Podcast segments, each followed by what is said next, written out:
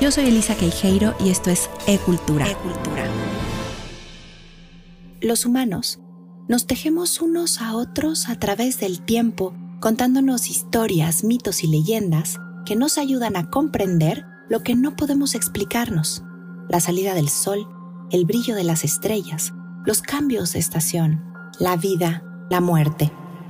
Construimos estas narraciones mágicas porque nos dan sentido y para no olvidarlas, hacemos rituales que se convertirán en tradiciones mismas que dan forma y fondo a las culturas y a la religión. Las etimologías, es decir, el origen de las palabras, nos conectan con el sentido de las mismas, nos las explican. Y religión viene de la palabra latina religare, con sus raíces re, intensidad, y ligare, unión. Es decir, que la religión nos reúne o nos religa intensamente con la divinidad, como cada quien o en cada época la hemos comprendido.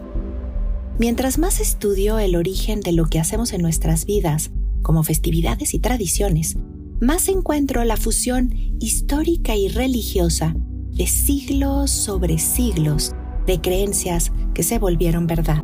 Somos el resultado de lo hecho antes y la suma de lo que vamos agregando conforme nos hace sentido. Y tarde o temprano, esto será el pasado de los que vendrán. En diciembre, Navidad es, sin lugar a dudas, una de las épocas del año más cargada de rituales y tradiciones que nos conectan, lo mismo con lo religioso que con el conjunto social.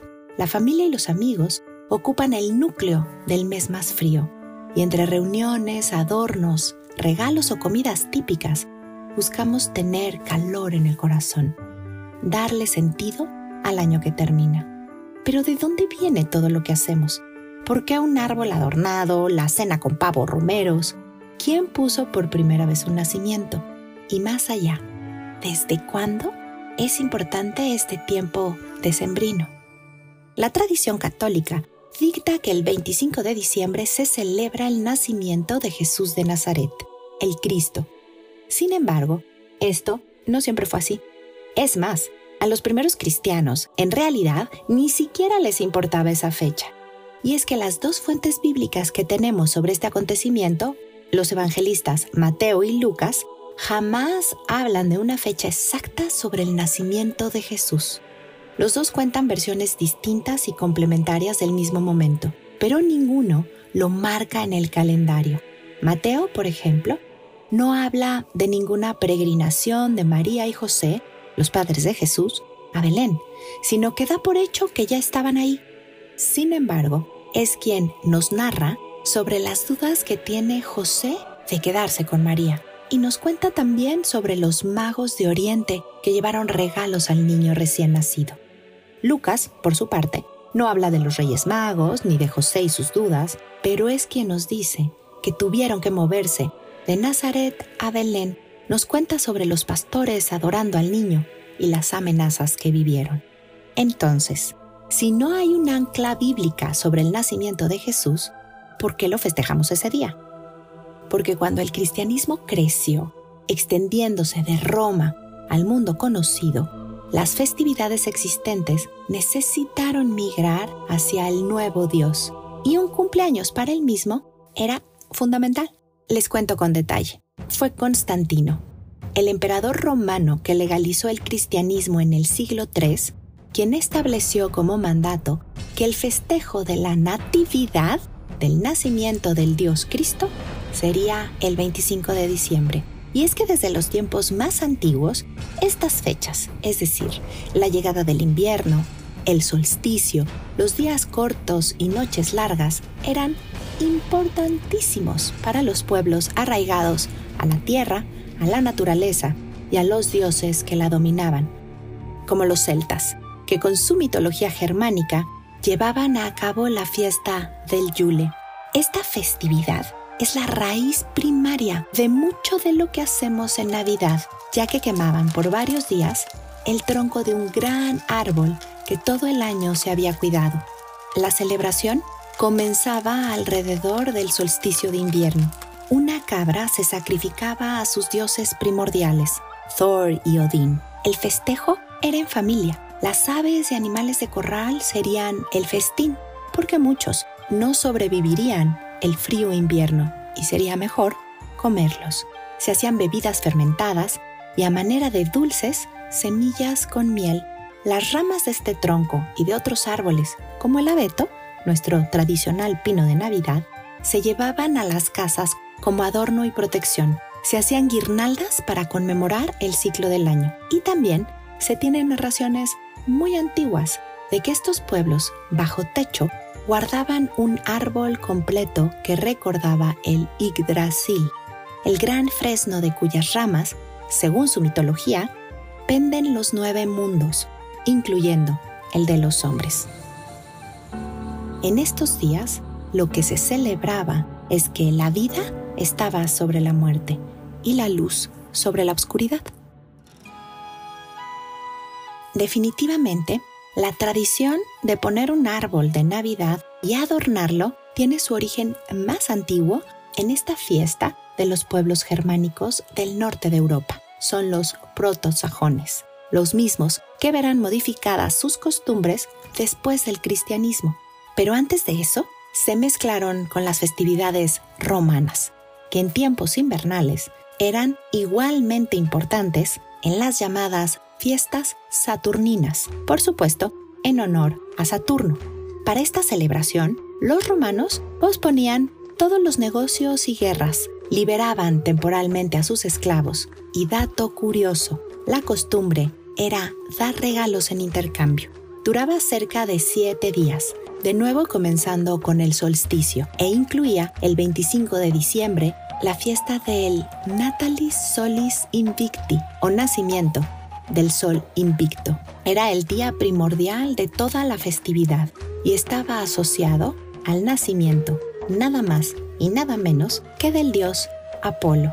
Por eso, cuando Constantino se ve en la necesidad de buscar un día especial para celebrar el nacimiento de Jesús, decide que será ese mismo, el 25 de diciembre. No más día del sol invicto, pero sin nacimiento, del nuevo Dios que se consideraba la luz del mundo.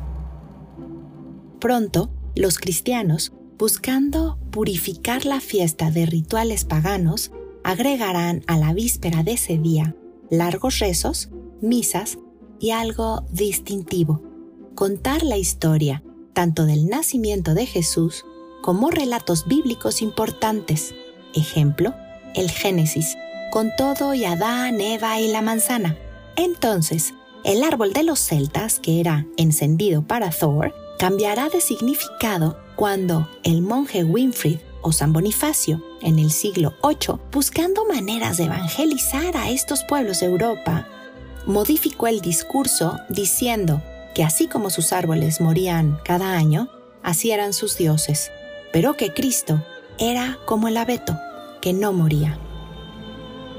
Estos entonces se comenzaron a llevar a las casas como su símbolo y las primeras esferas buscaban ser en realidad esas manzanas rojas del pecado original de Adán y Eva que se colgaban en los abetos durante la narración. Después se agregaron velas simbolizando a Jesús como esa luz del mundo. Sin embargo, pues ni las manzanas ni las velas eran, digamos, un adorno práctico ni duradero. De ahí que para el siglo XVIII, en Alemania, las esferas comenzaron a soplarse de cristal y se agregaron nuevos colores con otras explicaciones espirituales. Por ejemplo, el verde representaba la esperanza, la vida, las plateadas agradecimiento, blancas pureza, alegría, fe, mientras que las azules eran arrepentimiento y las doradas prosperidad, riqueza y alabanza. Hoy sabemos que más allá de tener un significado, los adornos sumados a un árbol de Navidad se marcan por una tendencia, por lo que la moda dicta. Y esto tampoco es nuevo, ya que en América esta tradición se arraiga después de que circulara el 23 de diciembre de 1848 una imagen en el Illustrated London News donde aparecía la reina Victoria y el príncipe Alberto con su familia junto a un abeto bellamente adornado. Dos años después, ya habían hecho la versión americana y el primer árbol que adorna la Casa Blanca fue en 1857 con el presidente Franklin Pierce. Pero, ¿y en México?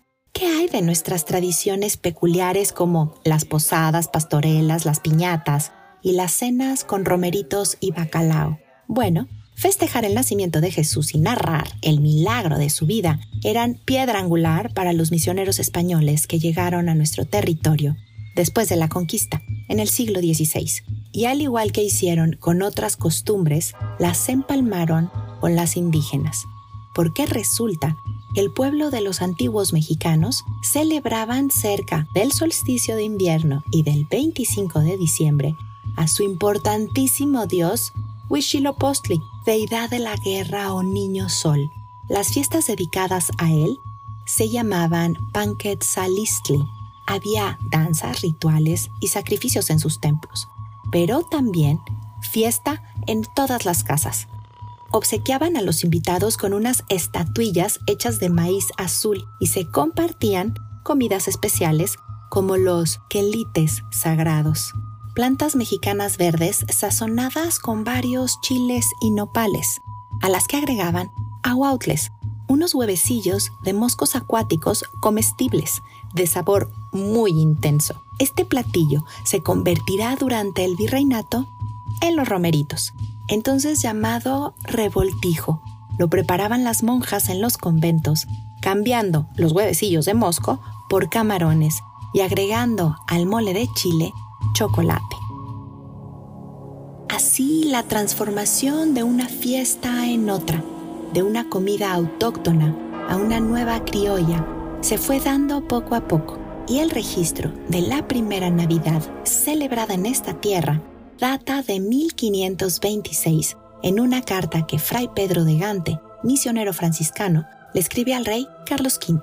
Y fue este esfuerzo constante de los frailes por evangelizar y explicar el nacimiento de Jesús, lo que les llevará a inventar obras de teatro, cantos y procesiones vívidas que se convertirán en las primeras jornadas y después en las pastorelas, con sus personajes buenos y malos dictando las virtudes y sus contrarios según la moral católica. Se sumaron los cantos villancicos y por supuesto las posadas. Las primeras se llevaban a cabo en el convento de Acolmán, provocadas por el creativo Diego de Soria, y luego inundaron las calles, otros conventos, hasta instalarse poco a poco en las casas. La gente se unió a estas tradiciones por atracción entendió entre actuaciones, risas y melodías eso que los hombres blancos y barbudos les explicaban, hasta que recordar lo que vivieron María José y el niño borró por completo el origen y motivo de las Panquetzalistli, fiestas de su antiguo dios. Así, la Navidad hoy se festeja en todo el mundo de las más diversas formas. Su origen, el invierno y religarse con la divinidad los dioses de antaño y sus festejos cedieron su espacio y rituales a un nuevo niño Dios, que quizás nació en otro día del calendario, pero que eso no es lo relevante, sino su lugar central como luz en las noches de mayor obscuridad, mensaje de amor en el frío, pretexto sano para estar en familia. Y entre las reflexiones que se vuelven necesarias en este tiempo diferente, la intimidad busca un lugar dejando el bullicio de las fiestas grandes para privilegiar también el estar con nosotros mismos, encontrar un sentido personal entre el heredado y el elegido.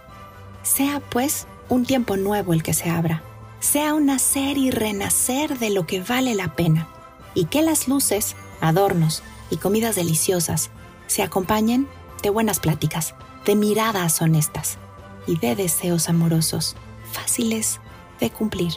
Feliz Navidad para todos y gracias, muchas gracias por escuchar. Yo soy Elisa Queijeiro y esto fue Arte con Placer y Cultura con Sentido.